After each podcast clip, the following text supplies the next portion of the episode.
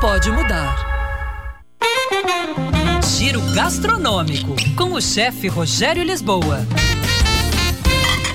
Olá, pessoal. Especiarias. Pelo fato das especiarias terem sabores complexos e bem acentuados, a ideia é utilizá-las com cautela, em pequenas quantidades. Uma pitada de canela, por exemplo, pode dar um sutil e gostoso sabor ao prato.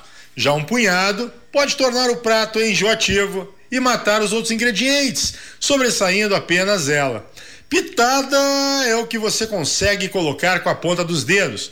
Punhado já se refere à quantidade do punho, da mão fechada, quer dizer, uma grande quantidade.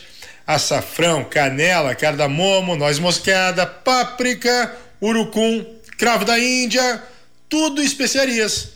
Tá, Rogério, mas o curry tem sabor bem mais acentuado, mesmo em pequena quantidade. Vamos lá. A mistura de temperos indianos, como ervas, sementes, especiarias, que pode ser usada para temperar aves, peixes, carnes, legumes e até sopas, é algo regional, símbolo da cozinha indiana. De aromas e sabores bem pronunciados, sim. Mas o objetivo dele é exatamente esse. Uma última dica: antes de picar pimentas, raspe as sementes e descarte essas sementes. Agora sim é só picar. A ardência fica menos agressiva e o sabor permanece. Em arroba chefe Rogério Lisboa no Instagram, dicas, receitas originais, restaurantes, tendências da gastronomia.